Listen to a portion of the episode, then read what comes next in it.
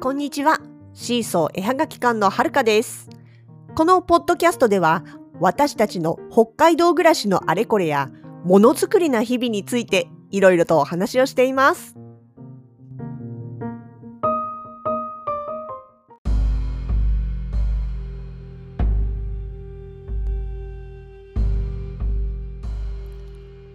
ご存知、シーソー家は山の上にあります。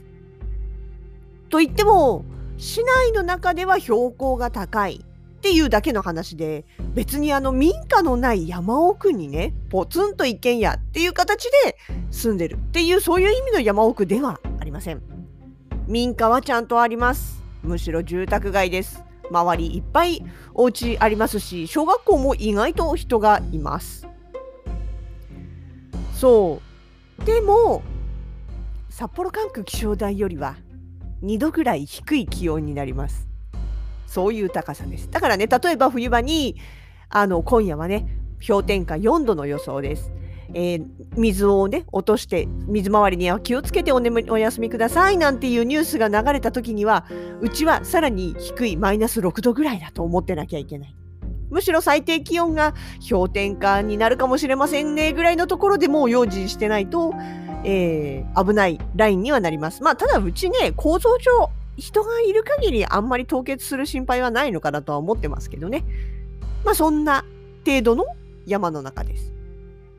あとね子供が保育園に通ってた頃なんですけども朝目を覚ましたら外が雪景色だったんですよ。ちょうど秋口ぐらいにね。前の日までは全然積もってなかったのにあの夜中のうちに降って目が覚めたら雪景色うわー大変だやばい。保育園で雪遊びするかもしれないから子供のつなぎとか手袋とかマフラーだったりキャハンだったりあ用意してないやと思って朝バッタバタにながなりながらね仕事に行く前だったんでね。あて慌てて用意したわけですよ。一式揃えてでもう袋にめちゃくちゃ突っ込んでよっしゃって言うんで保育園に行きました。保育園はね、うちからね、その当時の職場の近くだったんで、うちからはね、車でだいたい30分ぐらいだったんですね。保育園に着くにつれて、おや、これはって思うくらい雪がなくなりまして、保育園に着いた時に、先生、一応これ持ってきたんですけどって言って、雪遊びの荷物を見せたら、はるかさんたち、どこから来たんでしたっけ？って笑われちゃうくらい。保育園の周りには全く雪がなく、ええ、何のためにその雪遊びの道具を持ってきたんだっていうようなレベルでした。つまり、そのくらい標高差がある山の上です。でね、そんなさ山の中ではですね、え啓蟄の頃ってあるじゃないですか、春の季語でね。カエルが動き出す時期という意味だとは思うんですが、その頃に、えカエルの代わりにですね、虫が出ます。そう、今日はね、そんな虫話なので、苦手な方はここで止めることを推奨します。嫌いだけど、ついついその手の話題に乗っちゃうっていう方は、続きいきますよ。そう私たちがこの今の住んでいる家に引っ越してきたきっかけっていうのはまあ前にも話した通り前に住んでたねアパート賃貸のアパートがもうとにかく水回りのトラブルが多くて冬になるたんびに水道凍結してもうこれ以上はやってらんない。どっか引っ越そう。引っ越すってなった時にまあなんか下手に賃貸借りて車駐車場代に、ね、2台分払うぐらいだったらしかも広さ的にもねあのなんかもう別に買えちゃうんじゃない？ローンでみたいな。そんな形で、えー急遽ですね、えーまあ、買うことにしたっていうような、まあまあ、すごい行き当たりばったりな、そんなきっかけだったもんですから、別にあの、注文住宅じゃないんです。建売りです。で、しかも、いい物件ないかなと思って、まあ、昔の知り合いの不動産屋さんでね、探してもらって、見つかったのは、山の上、つまり坂が急だからっていうことがネックになって、えー建ったはいいけれども売れ売れ残っていたっていう物件だったんですね。まあ、うんとね、建ってから2、3年経ってたのかな。だからだいぶ当初のお値段よりもお値下げされてました。実際あの近所の方にね引っ越しましたよってご挨拶をしに行った時にもちゃんと値引きしてもらったって言われたぐらい、えー、まあ何年か経ってた状態だったんですね。でもともとそこはあのこの家はまあ、モデルルームっていうかねその近辺一緒に同時時期に建てられた家の中の、まあ、内覧を兼ねてるようなところでだったので、まあ、ある程度家の中はね綺麗にされてたんですね。でまあ私たちは引っ越してきました。えっ、ー、とね、冬場に家、まあ、契約して、でもそこからこう、まあ、冬の間はね、なかなか引っ越しも難しいんで、少しずつ少しずつ休みの間に荷物を運びながら、最終的に完全移動したのは、まあ、雪が溶けた4月ぐらいだったと思うんですよね。で、まあ、あの、いざ生活を始めました。当然ね、部屋のあちこちをこう掃除して回るわけですよ。そうすると、トイレの片隅とか、お風呂場のね、排水口の上の網の部分とか、なんかこう物を避けるたんびにね、雲の死骸が出てくるんですよ。排水口のところに雲いるってどういうことって思うじゃないですか。これね、多分2年も3年も水を流さない排水管を全く使わない状態で中の水が完全になくなってしまって、で、外から排水管を伝って中に入ってきた虫が今度中で成長して、あの、逆に外に出れなくなってしまったっていう結果なんじゃないかという推測をしておりますが、まあだって排水口の蓋開けたら4匹雲の死体があるとかさ、もう、私虫苦手なんですよ。ほんとね、無理なんです。あの、虫の、うん、つまりね、足が6本以上あるものと足が0本なものは無理なんです。だから、蛇とえ昆虫、ゲジゲジはもっと無理。ムカデ絶対無理っていう人なんですよね。だからもう、あの、部屋掃除するたんびに悲鳴の嵐です。またいたーって。で、ほのかしはね、虫大丈夫なんです。だから、死骸とかね。でもね、だんだんだんだんね、生きてるやつも出てくるわけですよ。もう壁張ってるとかね。見つけるたんびに、お願いって叫んでこうね、退治してもらうと。いや、あの、ね、雲は守り神だから殺しちゃいけないとかって言うじゃないですか。うちの実家の母も言うんですよ。だけど、無理なもんは無理なんですよ。同居しろったって無理。もうそれはね、ほんとごめんなさい。後から引っ越してきた私たちが悪いのは分かってるけれども無理なんで、もうそこはほのかさんにお願いして退治をしてもらって、してもらって、してもらって、最後にね、ほのかさんがお風呂に入っている時に、私がとある部屋にいたら、壁に見つけちゃったんですよ。またでっかいやつ。それまでに見つけた何匹ものの中でも一番でっかい、しかもあの本体のでかい鬼雲見っけちゃって、で、で、でも、で、でも、でも今、ほのかさんお風呂入ってるしと思って、でね、雲って意外と人の気配とか目が合うと止まるんですよ。あとね、ゲジゲジとかは逃げてく方向性なんだけど、雲って意外と止まるんですよね。だから、もう、逃げるなよ動くなよほのかさん出てくるまで絶対動くなよっていう、こうね、念を込めてずーっと睨みつけてたんです。何分間も私の強い視線で釘付けにして、10分ぐらい経ったかな。ほのかさんがお風呂から出てきて体も拭いてそこそこまだ服も着てない裸みたいな状態の時にお願い無理あいつ退治してってお願いしてそのでっかい鬼雲をね、え、退治してもらって。そしたらだいぶ家の出没鬼あの雲の出没がなくなりました。多分あいつが親玉だったんじゃないかと思ってるんですけど。っていうのもその年だけ翌年になればまた出てくるわけですよ。まあね、本当にね、あの、春先、雪解けのあと3月、そうですね、3月ぐらいになって雪解けが進んできて、あ、今日はあったかいね、みたいな日が続くと出てくるんですよ。どこに眠ってたんだか、家の外から入ってきたんだかわからないけれども、どことなく現れるわけですよ。で、うわ、こいつの姿を見る季節がまた来た、ほのかさんって呼んで、お前いい加減にしろよってすごいこうね、嫌な顔されながらも、でも、ほっといたら私が悲鳴を開け続けることが分かってるので、ほのかさんはしぶしぶね、退治をしてくれるわけです。でただね、去年とその前は意外と少なかったんですよ。いたことはいたけれども、まあなんかそんなに回数も見かけなかったし、ゲジゲジも少なかったし、非常にね、良かったんですよね。で、もしかして雪が少ない時って意外と越冬できなくって少ないのかな？春先にもっって淡い期待を抱いてたんですけれども、今シーズンも雪が少なかったにもかかわらず、今シーズンはちょいちょい出てるんですよね。嫌なこったです、本当に。まあだからね、どういう理由でというかね、多い少ないというのはわからないんですけれどもね。まあでもね、ほんとね、雲も2種類あって、ああのあ2種類がもうちょっといるけど、すんごいちっちゃいやつ、私でも退治できるちっちゃいやつと、まあ、大きいけども、で、私は退治できないけれども、まあ、足が長いだけで、本体はそんなに大きくないっていう雲と、あとさっきから出てきてるね、本体がでっかい鬼雲ですね。こいつが一番嫌です。一番、一番嫌です。本当に。で、しかもこれがね、家の中にももちろん出ることもあるんですけど、家の外にもね、もう当たり前のように出るわけですよ。例えば物置と屋根との間とかね。それからね、晴れた日に、さあ出かけようと思ってドア開けた瞬間に、目の前の玄関フードのところに、デデーンってこう巣を張られてるとね、くっそどけやーって思う、この人通らなきゃいけないの嫌なんだけどって、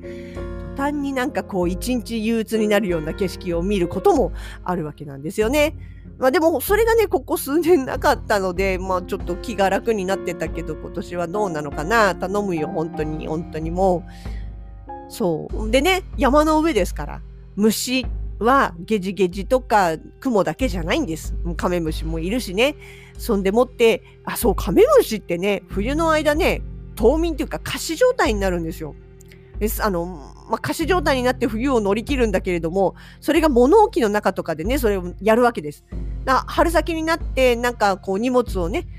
倉庫から、物置から取り出して、そうすると箱の隅からポロポロっとこうね、カメムシ落ちてきたりするんですよ。ああ、もうこんなとこで死んでと思ってほっとくと、気がついたら動き出してブンブン飛ぶんですよ。だからね、物置から出した荷物は直接家に持ってきちゃダメです。一回外でほろって、くっついてるかもしれない仮死状態のカメムシは外で捨ててこないと家の中が臭くなります。えー、山の上の住人のライフハック。と、それとね、山の上でしかも横に雑木林あったりしますから、蜂が来るんですよ、アブ蜂。ね、アブはね、あの、うちの車が割ともう黒に近いというか、濃いグレーなんで、黒いものに飛んでくるんですよね。で、朝とか車に、朝とか帰りとか車に乗り降りしようとするといきなり車にアタックかましてきたりとかして、すぐそこにいるのが分かってると車から降りられないわけですよ。それもまたね、ちょっとね、チってなるわけなんですが、あとはね、スズメバチ。これはやっぱり本当に本気で厄介です。子供もいるしね。でね、そうそう、スズメバチはね、昔、何年前だろう。あの、ほのかしがね、秋口、夏かな？真夏かな？あ、そう、8月だった。そう、8月に、あの、ベラ、庭のところというか、まあ、駐車場のところで洗車をしてたんですよ。そしたらそこに、あの、いわゆる突砲型のね、突撃訪問型の、あの、リフォーム業者さんがね、えー、セールスに来たわけですよ。でもそこにいるの分かっちゃってるから、あの、イルス使えなくって、話しかけられたら無視するわけにもいかず、まあ話してるうちに、まあじゃあちょっとちょっと家の周りでも見てみましょうみたいな感じでね、家の外壁をぐるっと回る形になったんです。そしたら、家の裏側に行った時に、見つけちゃったんですね。スズメバチの巣。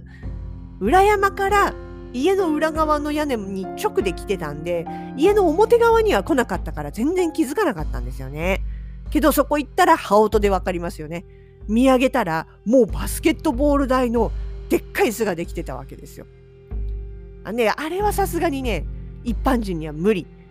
で、まあ、市に駆除の連絡をしたところですぐには来てくれないわけですよね。でも、だけど、その、いつまでもほっといたら、どんどんどんどんね、巣大きくなるし、人に被害が出ても困るので、民間の業者さんにお願いをすることになりました。1万5千円。もうね、あれはね、で、しかも屋根だから2階部分ぐらいの高さなんですよ。長いはしご持ってきて、で、ね、あの、まあ、ビニールみたいなのをかけて、殺虫剤をぐわーっとして、で、その巣を切り落として、で、まあ、持って帰って始末するっていう、それでも結構2時間ぐらいかかったんじゃないかな。見事に撮ってってくれましたけど、ほんとでかかったです。いや、あの、撮ってる最中をちょっと動画で撮りたいなと思ったけど、あの、安全な場所からそこを見ることができなかったので、そこは映像に残してませんけどね。まあ、そんなこともあったりして。そうそう。でね、もう、スズメバチだけはほんと勘弁、あ、そうそう。あのね、足長町クラスだとね、ほのかさんが駆除できるというかしてくれたことはあるんですよね。あの、やっぱり巣作られててね。で、それも危ないからっていうんで、まあ、夕方、気温が下がってくると途端に動きが鈍くなるもんですから、そこを狙って、まあ、いろんなね、あの、防護服もどきのものをつけて、絶対に刺されないような格好をして、で、やっぱり同じようにね、袋で包んで殺虫剤を散々撒いて、こう、まあ、処分したということなんですけども、ただね、スズメバチはやっぱそうはいかないので、もう巣を作らないでもらうしかないわけですよ。で、ちょうどね、去年、あの、ツイッターでね、流れてたんですよね。スズメバチに関するライフハックって言って。で、それによるとですよ。スズメバチにはブドウが、ブドウ味が効くと。5月とか6月頃にペットボトルを切ってトラップにしたやつにね、安いワインとかグレープ味のカルピスを入れておくと、スズメバチを大量に駆除できると。あの、このね、あのトラップの中に溺死するスズメバチはみんな女王蜂なので、この時期に5月6月に駆除すると効率がいいと。もっと言うなれば、スズメバチのトラップとしては、巨峰味のカルピスが一番効くそうです。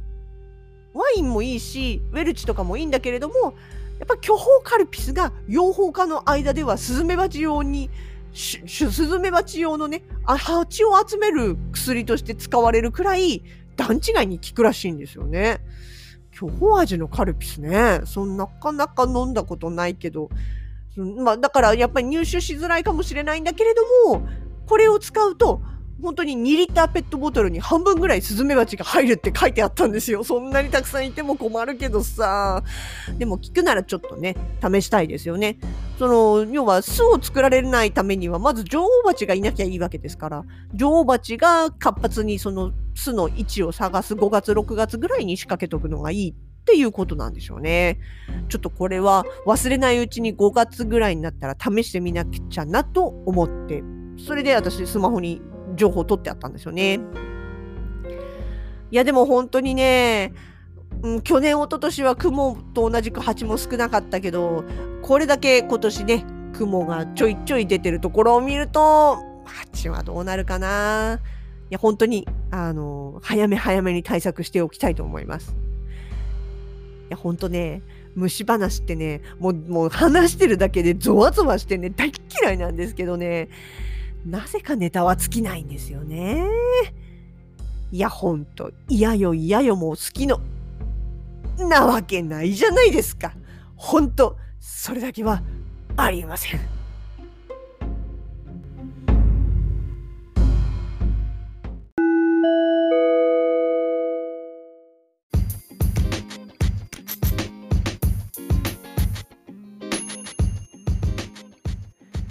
シーソー絵はがき館直近のイベント出店情報です。まず4月の26日から5月の2日まで旭川市中和にあります坪屋総本店さんの2階ギャラリーにて、えー、合同作品展日だまりの日を開催します。こちらは、えー、甘味どさん、浮遊館さん、柿原ひとみさん、そしてシーソー絵はがき館、この4組の作品を展示販売いたします。お近くの方はぜひご予定を空けておいてください。それからもう一つ、これはまだ未確定ですが、4月の17、18の土日にちょっとどこかで出没するかもしれない予定ができつつあります。こちら確実になりましたらまたご紹介させていただきます。